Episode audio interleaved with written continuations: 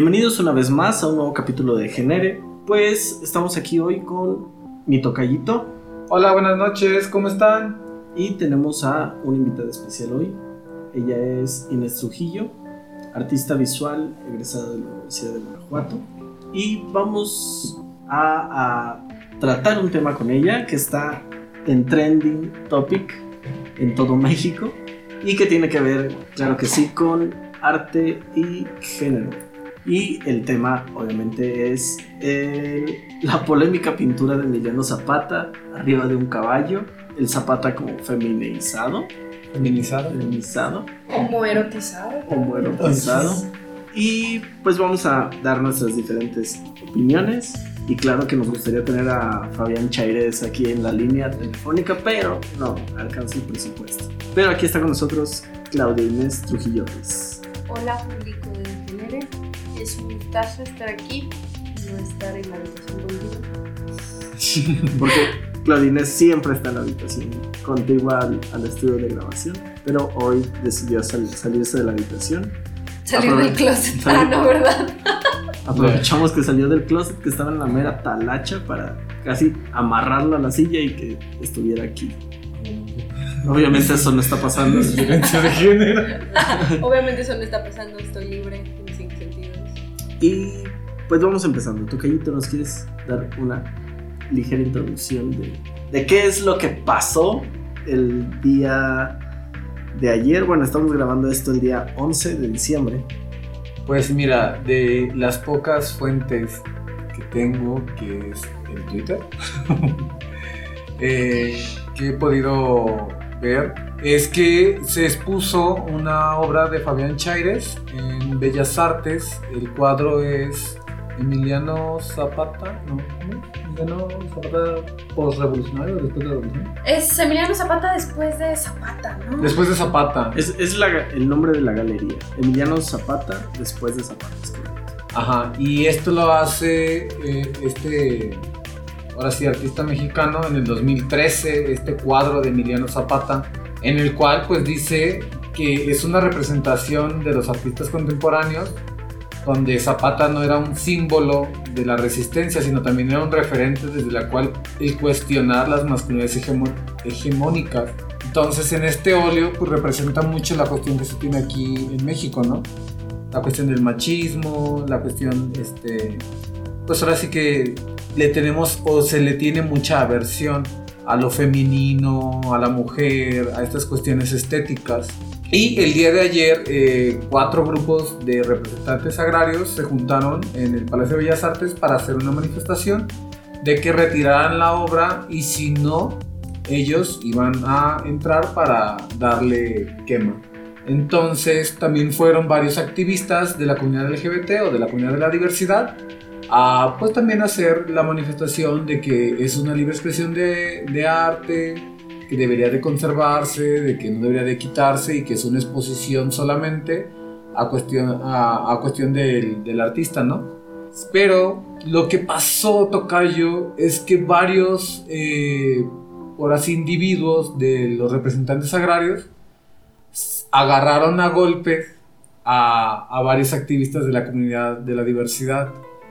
Y fue documentado y ahorita se levantó una acta para que se pida una disculpa este, y que se va a analizar y a llevar las consecuencias ¿no? sobre estas personas que violentaron a las personas de la diversidad.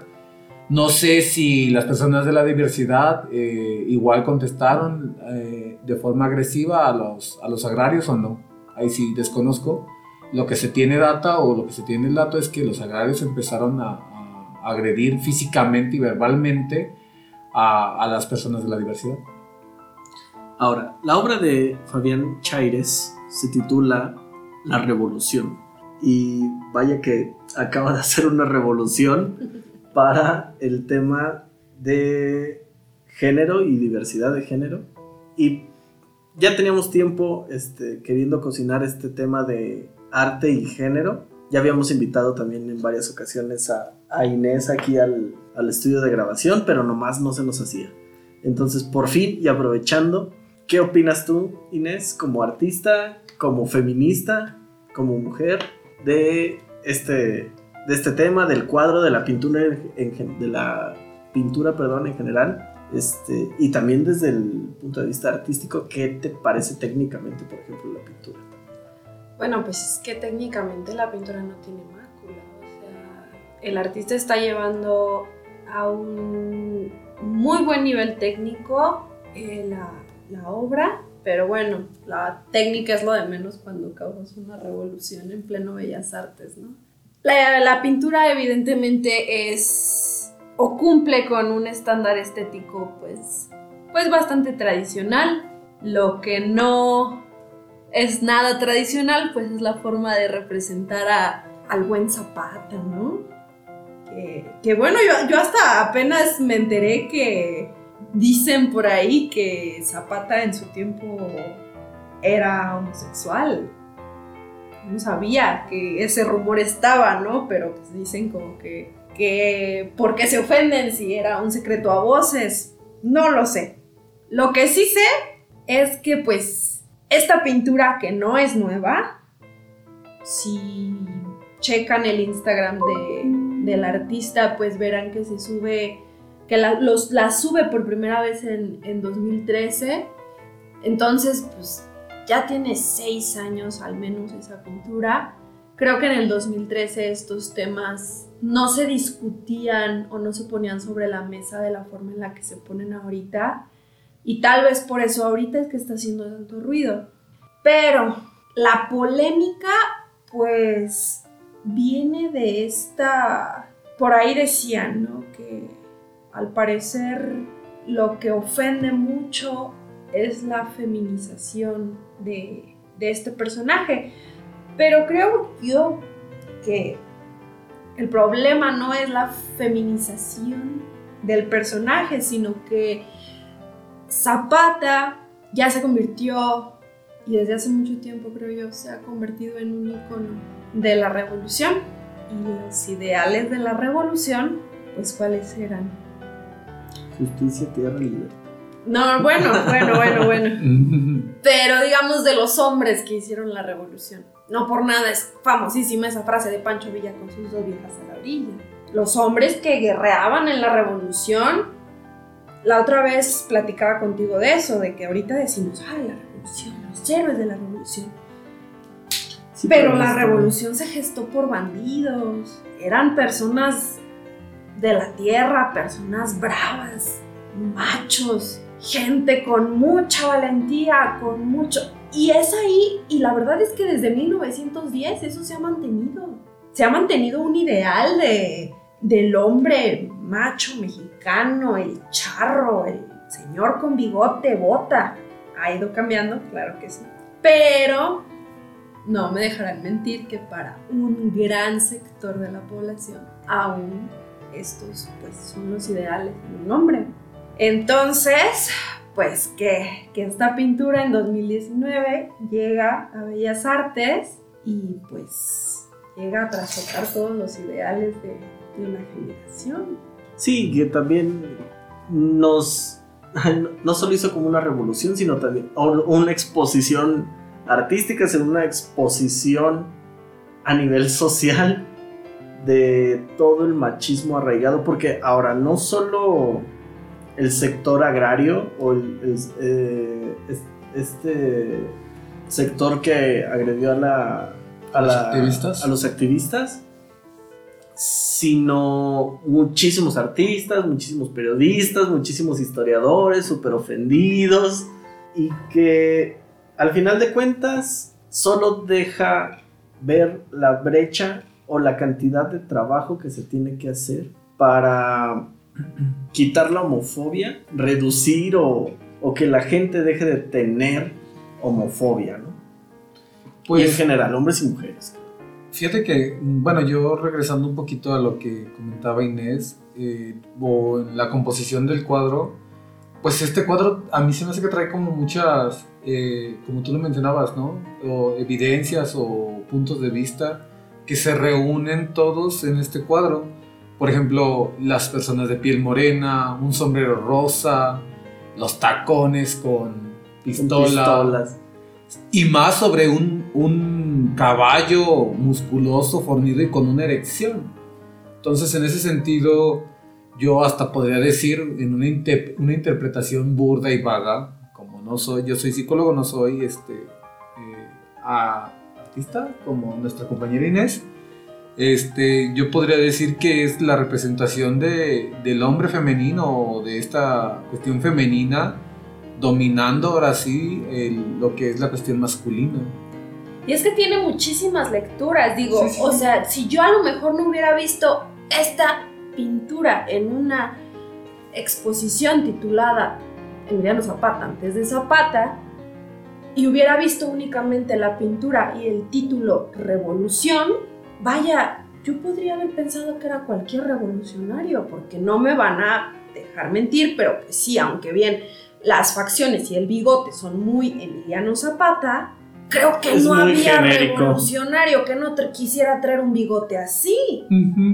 Todos lo traían. Entonces, sí, claro que tiene muchísimas lecturas. Y además, por ahí leí, igual que tú, un pitazo que mencionaba, bueno, que daba la liga un artículo donde Fabián Chaires lo que quería era representar a toda esta sección o cúmulo de personas de la comunidad que no son socialmente ni físicamente bien vistos incluso dentro de la comunidad, porque él menciona que incluso mm, dentro de la comunidad se ha manejado o que actualmente con, con toda esta mercadotecnia gay se ha manejado un estereotipo de un hombre homosexual al que hay que respetar, que es un hombre homosexual blanco, con dinero, que no está abiertamente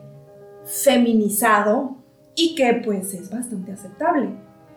Pero cuando ves a un hombre moreno, que tiende a, a transitar hacia esta feminización, pues de entrada no vas a ser tan bien visto dentro de la comunidad. Entonces, pues creo que su objetivo, y en general, no solo en esta pintura, sino en todas sus obras, distaba muchísimo de causar una, una ofensa directa a la familia o a las personas con ideales zapatistas.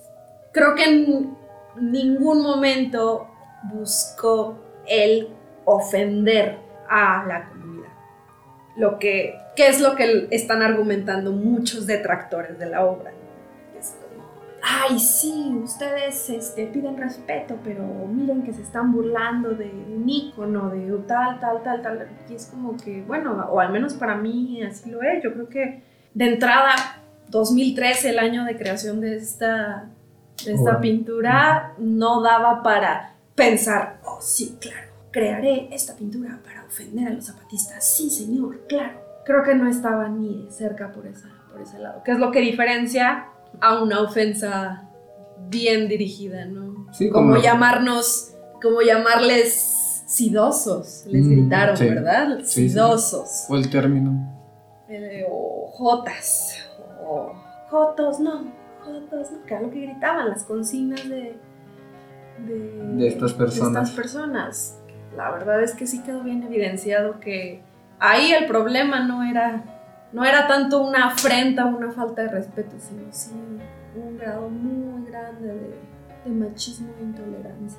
Sí, inclusive en algunos este, videos que salen, eh, obviamente pues yo no conozco totalmente el contexto, pero efectivamente varios representantes de, de, esta, de los agrarios mencionaban, y con este enunciado, no, cito, bueno, cito, este, Zapata era un hombre de verdad, o sea, como volviendo a la cuestión machista en el sentido de que el hombre de verdad tenía ciertas características que ellos lo asocian con la imagen de Zapata, que puede ser en una fotografía o en algún otro lugar, y no en estas cuestiones que ha empleado o se ha ido llevando la diversidad, ¿no? Que un hombre puede tener, puede tener diferentes este, aristas, ¿no? De sus expresiones tanto corporales como sentimentales, como comportamentales, ¿no? Y también fíjate que no lo había pensado tan así, Inés, y sí, sí, sí, estoy totalmente de acuerdo que esta obra le da mucha representación a cierta sección que yo, yo diría que la mayoría aquí en México, de hombres homosexuales o hombres gays morenos. Porque efectivamente la mercadotecnia o toda esta cuestión de la visibilización se ha dado mucho en pro de, como lo mencionabas, ¿no? El estereotipo de un hombre este, gay, blanco, con cierta capacidad económica o, o extracto socioeconómico, en el cual acceden, ¿no? Y nos están también invadiendo con ese, con ese tipo de historias. Y yo creo que sí, sí, efectivamente Fabián Chávez le da esta acentuación de, pues imagínate vivir en, no sé, digamos, en una comunidad rural o igual en la misma Ciudad de México, digo, ya pasó todo, ¿no? Eh, aquí en el estado de Guanajuato o aquí en la misma Ciudad de León, pues estos sectores este, socioeconómicos, ¿cómo lo viven también las personas homosexuales ahí? O las personas lesbianas o XYZ, ¿no? que no se eh, acomodan a los cánones, ¿no? Para sobrevivir, sí, efectivamente se hace necesaria una revolución para poder empezar a vivir. Completamente, que el artista pues lo, lo visibiliza de, de una manera, pues al menos técnicamente muy bella. O sea, honestamente las pinturas, si ustedes checan, vayan, échense un clavado al, al Instagram de de Fabián y vean cómo se ríe del, del machismo que impera en el país en el que vive y trabaja, ¿no? Sí, porque aparte tiene un par de pinturas del Santo, de Blue Demon. A mí me encanta la, me encantó la obra de, de Fabián cuando la vi. De hecho, qué forma de darle popularidad a un, a un artista mexicano. Yo creo que si alguien no lo hubiera hecho de dos, pasa de noche. Casi, sí.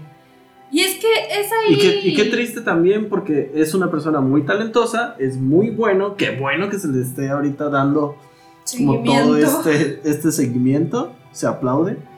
Y habría que ir a ver la galería completa de Emiliano Zapata después de Zapata para ver cuántas obras realmente se salen como de lo común o digamos de, lo, de cosas que ya hemos visto. Ese es, hay una pintura, si tienen oportunidad de, de ir corriendo a, a su Instagram a, a, buscar a Fabián Chaires. Mm, hay una del santo donde está lamiendo un revólver como recién disparado y tiene una uña acá divina acá como ya bien bien hecha como de Niurka acá larguísima pero está genial bueno. La composición, aparte de las pinturas, es, que es, muy, es muy bueno. O sea, pictóricamente está, está, muy, bien. logrado todo el trabajo de, de, Fabián Chaires. Es, de verdad muy talentoso. Y pues qué bueno que aparte se mantuvo fiel a su estilo y que su estilo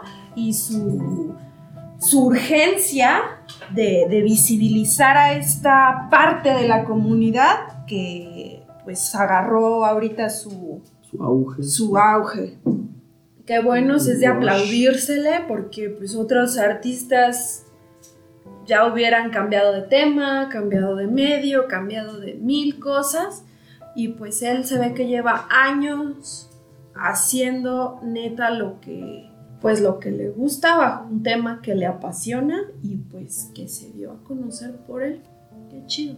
Igualmente, este, Fabián Chaires va a estar en el Palacio de Bellas Artes, en la Esplanada de Bellas Artes, este viernes 13 de diciembre a las 4 pm. Igual pueden ver este, la repetición si el episodio sale después de, del viernes. Eh, me imagino que va a haber una, algo de medios para cual datar ¿no? lo que está o lo que va a suceder en esta, en esta pues ahora sí, reunión entre el artista los, los agrarios y la comunidad, ¿no? Entonces les recomendamos que a la de ya se den un volteón por el Instagram de, de mi compa Fabián Chaires. Fabián Chaires. Y se den una vuelta también, si pueden, por Bellas Artes, si nos están escuchando de la Ciudad de México. Si no, inviértanle, hagan el viaje, porque la verdad parece que es una una galería que ya va a pasar a la, posteridad. Entonces, qué, qué mejor que, que darse una vuelta y verla en vivo. Yo cuando la vi, fíjate que pensé que era gran formato, o sea, que era un formato muy grande. Y ya Así cuando, pequeñita. cuando lo vi, está... Como la chiquito. Mona Lisa. Como la masculinidad Ay, de los mexicanos. Bueno, No, no sé qué es más. sana. Eh, yo, yo creí que, que iba a ser como una pintura muy grande y ya cuando vi que, que posaron junto a ella, este, Fabián, sí, me quedé así como de, wow, no, no, no es grande, es, chiquita. Bueno, es que tam- bueno, tampoco seamos reaccionarios. Creo que dentro de lo que cabe entiendo un poco, no justifico, condeno completamente esta violencia que se suscitó por las manifestaciones, pero al mismo tiempo creo que puedo comprender la polémica que causó esta pintura. Lo que decía antes de que pues este país sigue asentado en bases revolucionarias o post-revolucionarias.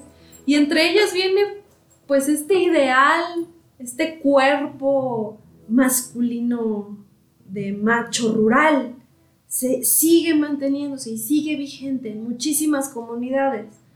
No podemos también como que admirarnos y decir que es algo nuevo, porque pues no lo es. Evidentemente es, es un llamado de atención a, a todo el trabajo que todavía hace falta realizar para que podamos todos ver una obra de arte y decidir si nos gusta, no nos gusta, nos molesta, no nos molesta y vivir sin agredir a quien la realizó o no. Que al final de cuentas pues eso es, ¿no?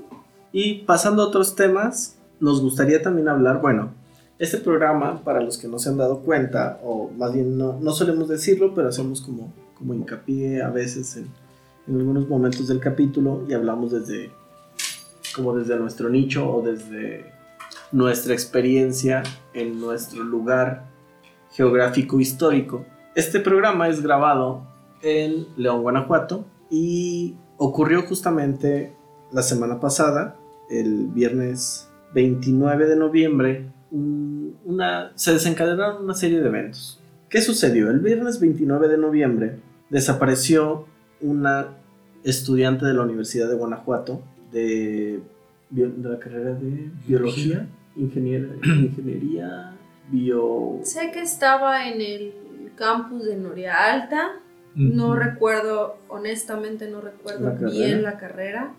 Es en biología. Eh, me parece que era algo como biología experimental, Ajá, algo sí. parecido. Era el nombre de la carrera, pero bueno, estaba en el campus Noria Alta, que ya había sido reportado como un foco de inseguridad bastante latente para los estudiantes de la universidad. Y bueno, el, el día viernes 29 desapareció mm, la compañera Daniela Vega. Ese día su familia levanta el reporte de, de desaparición y alumnos difundieron eh, la noticia para que se empezara la, la búsqueda vía redes sociales. El sábado 30 de noviembre, Daniela fue encontrada asesinada y la Fiscalía Estatal y algunos medios de comunicación argumentaron que fue un suicidio. Ahí, hasta ahí, pues ya iba como cualquiera, un caso cualquiera en cualquier parte de la República Mexicana, cualquiera, cualquier día en cualquier parte de México. Pero el lunes 2 de diciembre, el movimiento feminista convoca una marcha para visualizar el feminicidio de Daniela, dado que ya se había como dado el- el res- la resolución de que había sido un suicidio cuando sus compañeros de carrera, de edificio, familiares. sus familiares sabían que, que no era el caso. ¿no? El martes 3 de diciembre su familia confirma exámenes forenses que indican que había sido un asesinato y crece la presión social por parte del estudiantado de la Universidad de Guanajuato y ese mismo día, el martes, se llama a la Universidad de Guanajuato en general a un paro estudiantil. Como antecedentes, ya en la Universidad de Guanajuato ha habido casos muy sonados, al menos a, a nivel estatal, de maestros acosadores. Yo como egresado de la Universidad de Guanajuato, este, Inés también como, como egresada de la universidad, pues hemos sido parte de y hemos tenido como conocimientos de muchísimos casos de maestros, de alumnos también, acosadores. Ha habido casos muy, muy, muy fuertes también en la, en la prepa de aquí de León a, a una compañera la intentaron violar en los baños. O sea, no, no han sido pocos los casos y no han sido tampoco, tampoco pocos los casos en los que la misma universidad encubre a estos, estos maestros, muchos maestros investigadores del, del SNI, muchos de tiempo completo y muchos la verdad que tienen un peso como para que la universidad los encubra. Esto no es justificable en ninguna medida y los estudiantes en general, las estudiantes y los estudiantes, llamaron a paro y aprovecharon completamente para hacer visible toda esta situación que ya tiene mucho tiempo en la Universidad de Guanajuato, cabe resaltarlo. El miércoles 4 de diciembre inicia el paro estudiantil de la universidad, en la que se exige primero justicia por la muerte de la compañera Daniela Vega y de algunos compañeros que, como ya habíamos comentado, también han sido acosados o incluso también en el campus de Salvatierra o de Celaya. Celaya. De Celaya también Alumnos fueron que han, asesinados. Bueno, pues que han muerto porque, bueno, hay que, cabe mencionar que, pues si bien la universidad trataba de deslindarse haciendo hincapié en que pues las muertes no habían sido en sus instalaciones o X o Y razón, pues la realidad era que como universidad estaban fallando al momento de garantizar al menos un apoyo tangible para que estas situaciones de inseguridad, de las cuales pues fueron víctimas Muchos, muchos alumnos, muchos y muchas, eh, muchas alumnas, muchos alumnos. para no entrar en detalles, este, sucedieran. Yo, por ejemplo, bueno, yo no soy egresado de la Universidad de Guanajuato, pero yo estudié del 2009 al 2012 ingeniería civil en, en el campus Guanajuato, este, en la sede Belén.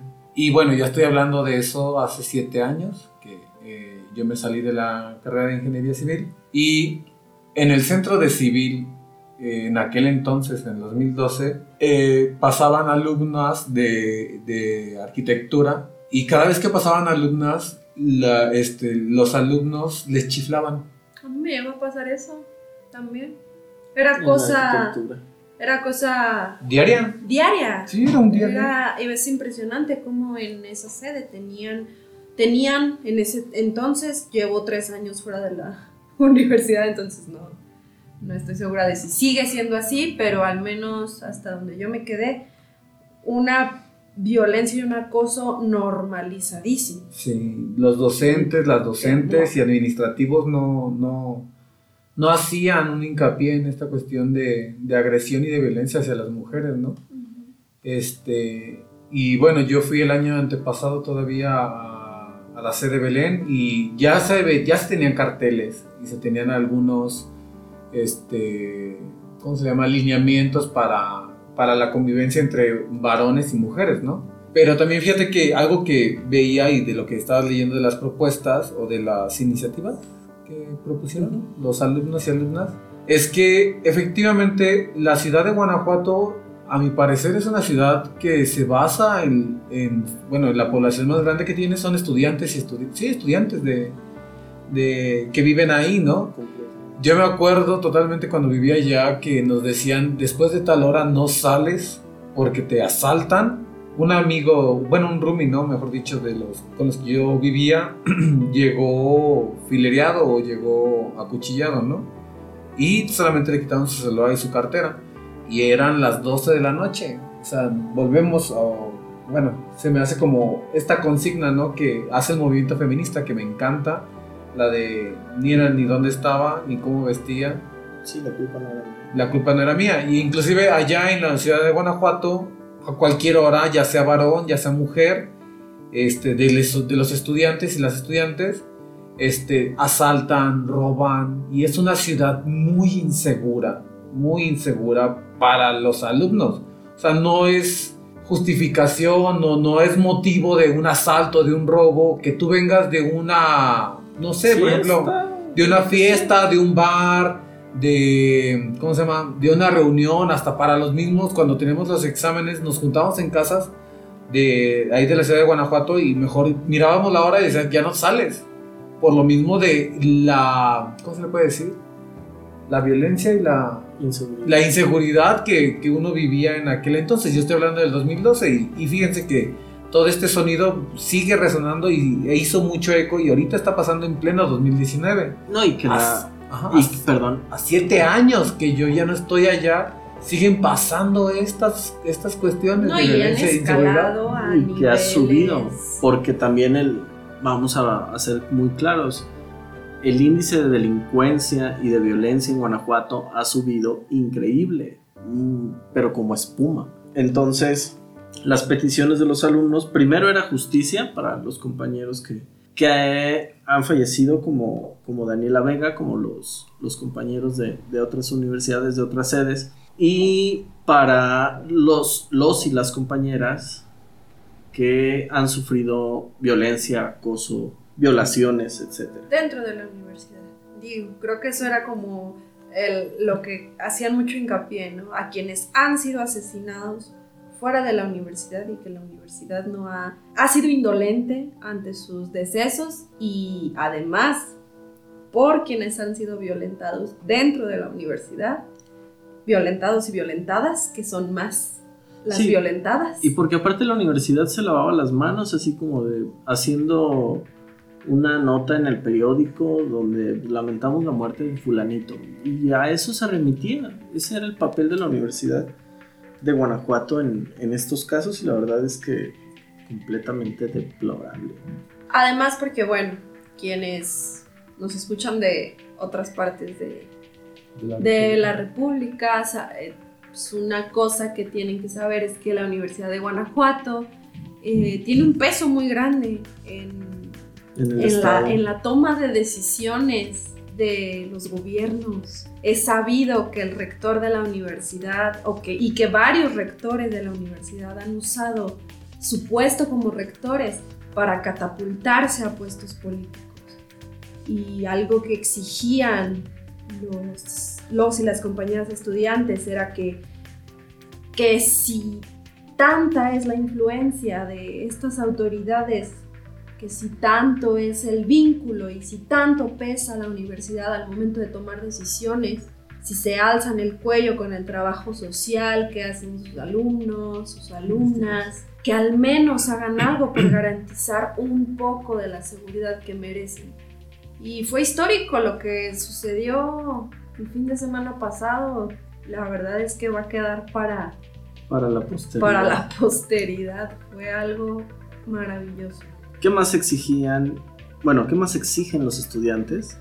Porque a- al día de hoy todavía no acaba y vamos a hablar de esto en breve. Seguridad también, que justamente las autoridades de la Universidad de Guanajuato, las autoridades, em, el gobernador estatal, el presidente municipal y el fiscal general del estado firmaran un pliego petitorio donde había varios puntos pues que garantizaran la seguridad de, de los estudiantes.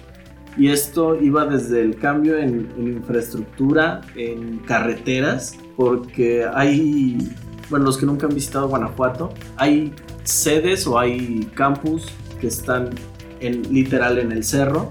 Y para cruzarte a tomar el camión tienes que cruzar la carretera. Y no hay visibilidad, no hay señalización, si sales en la noche, ah, si te va bien hay luz. Entonces la verdad es que eran una cantidad de riesgos impresionantes los que tiene que vivir día con día un estudiante de la Universidad de Guanajuato. También que se hicieran algunos cambios en los horarios para que en, en este horario de invierno ni entrasen cuando no hay luz ni salieran cuando ya no hay luz. Porque justamente como dice mi tocayo, pues te arriesgas de por sí ya el, el índice de delincuencia es muy alto. Todavía cuando... mm, ¿Sales de la sales- universidad? Sí, cuando sales de la universidad a las 7, 8 de la noche, Ya Pues ya es un riesgo. extra, que no debería, pero pero es. siendo 100% honesto, pues. Salir de noche en el descampado, pues no es Seguro. seguro. Y bueno, ¿por qué es histórico? Porque nosotros que, que hemos estado ahí, también mi tocayo, pues también cuentas como, como ex abeja. Este, cuenta por qué fue importante lo que sucedió. Nunca se había visto una movilización tan grande de estudiantes, aun cuando se había intentado. Yo era estudiante cuando sucedió lo de Ayotzinapa y habíamos intentado que la comunidad estudiantil hiciera paro de labores en, solidaridad con, con la escuela de Ayotzinapa y no sucedió. No había sucedido que la universidad se uniera de manera solidaria ni con la UNAM por los porros, ni con Ayotzinapa. En general, no, no había habido como, como buena comunicación, como solidaridad entre, entre el estudiantado, ni entre las mismas sedes, a pesar de que ya se, ya se sabían de casos de acoso, de violaciones, no pasaba nada. Al menos en cuanto a unión estudiantil. Nadie se había fajado para decir así como "Al- hasta aquí, basta, ya estamos hasta el gorro. Y entonces se hace el paro y se convoca a estas cuatro autoridades, al rector de la universidad, al gobernador, al presidente municipal de Guanajuato, capital, y al fiscal general del estado. Y se le citó para el día jueves 5 de diciembre a las 10 de la mañana al teatro principal, que es un teatro relativamente chiquito que se encuentra en el centro de la ciudad, a las cuatro autoridades. ¿Qué es lo que sucede? Sucede que llegan tres autoridades, únicamente el rector, el gobernador y el presidente municipal, y el fiscal general deja plantado al estudiantado. Después de alrededor de 55 minutos, una hora, llegan las tres autoridades. Este, se iban a dirigir a- para entrar al, al teatro principal cuando el, el grupo de estudiantes o la, la mesa que en ese momento estaba como dirigiendo el movimiento los detiene a la entrada y les dice como de no, no, no, ¿a dónde creen que van? Primero entramos nosotros, primero entramos los agraviados y al final entran ustedes. Y entonces entran los estudiantes, entran los medios de comunicación que iban a, a cubrir la nota, hasta el final entran las tres autoridades, había cuatro sillas en el estrado, bueno, en el, en el escenario del teatro, y solo están las tres. Entonces primero los estudiantes dicen vamos a hacer un minuto de silencio por, por nuestra compañera Daniela y por todas las abejas que ya no nos acompañan.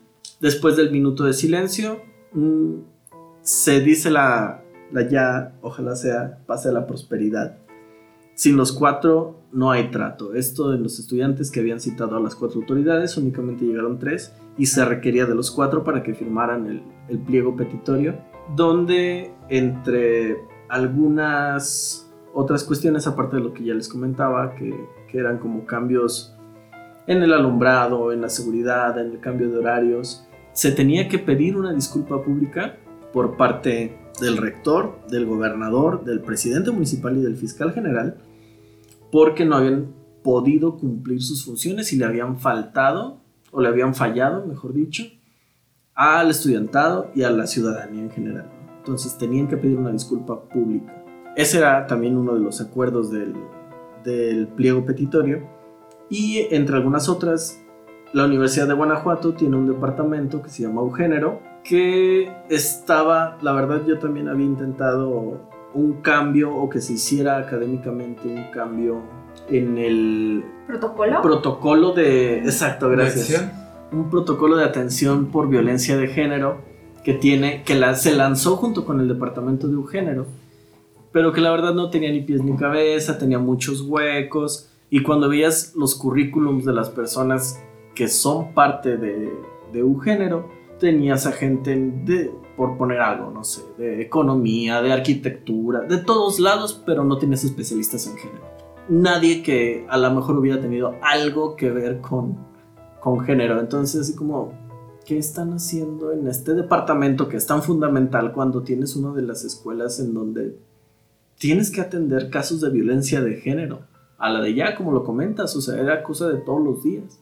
Entonces, una de estas peticiones era que se hicieran cambios con esta gente que se despidiera a la encargada de un género porque al parecer estaba contratando a gente que no estaba capacitada y entre ellos pues renuncia de varios este, profesores que ya se sabía que tenían como carpeta abierta de investigación por casos de acoso. Entonces el jueves 4 no acuden las autoridades, las cuatro, y se define o se dice que debe de continuar el paro. El viernes 6 el rector de la universidad emite un comunicado para reunión con la comunidad estudiantil junto con las autoridades correspondientes. El paro sigue y hay que resaltarlo mientras sigue el paro, la, la orquesta estudiantil hace pues conciertos al aire libre. Este, Se la rifaron. La gente, de enfermería, la gente de enfermería daba talleres de primeros auxilios.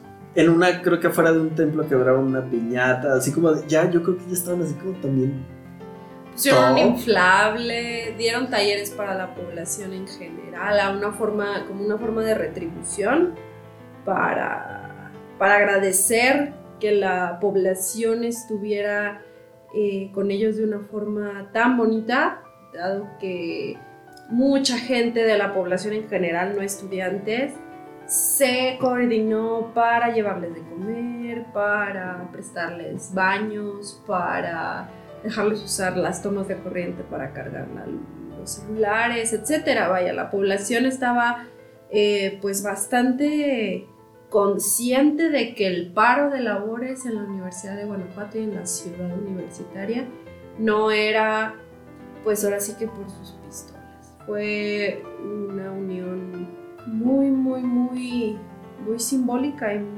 es algo que va a pasar a la historia. Actualmente aunque el paro se levantó en la ciudad de Guanajuato en consecuencia a que las cuatro autoridades, después de una un, después de un montón de acciones bastante ridículas, la verdad. Al final, pues terminaron firmando los acuerdos, los pliegos petitorios de, de los estudiantes, de los y las estudiantes que redactaron de una forma impoluta ya gradúen a, los estudiantes de derecho que, colaboraron con ello, a los de letras que redactaron, a quienes no, bueno, se la rifaron. Este, las autoridades firman los, los pliegos petitorios. Esperemos que no caiga en palabras vacías. En palabras vacías. Creo que no. Creo y confío en que no. Creo que los estudiantes y las colectivas feministas, porque yo quiero hacer ese gran, gran hincapié y énfasis en que las colectivas feministas habían estado haciendo esa chamba durante mucho, mucho, muchísimo tiempo antes, habían estado señalando de forma clara y concisa las fallas en el sistema de un género habían estado eh, apoyando a las compañeras que habían sido acusadas o violentadas sexualmente dentro de la universidad desde antes de que sucediera o, no, confirmaran la muerte de, de Daniela, estuvieron movilizando, compartiendo su foto en redes sociales de una y otra manera.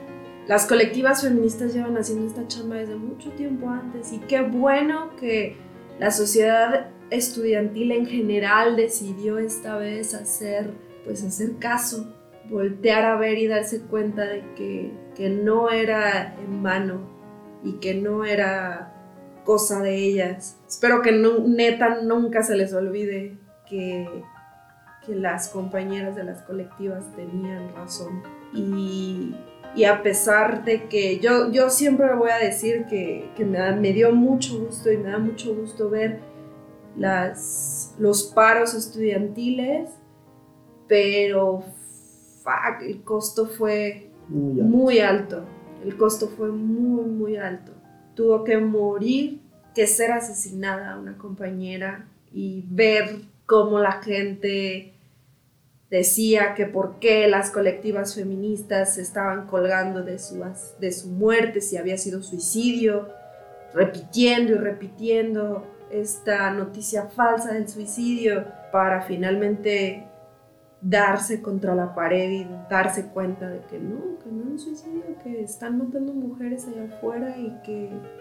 Sí, que digamos que el movimiento empezó por, o bueno, el detonante fue la muerte de, de Daniela, pero ya pues no había es la única. muchísimas cosas antes.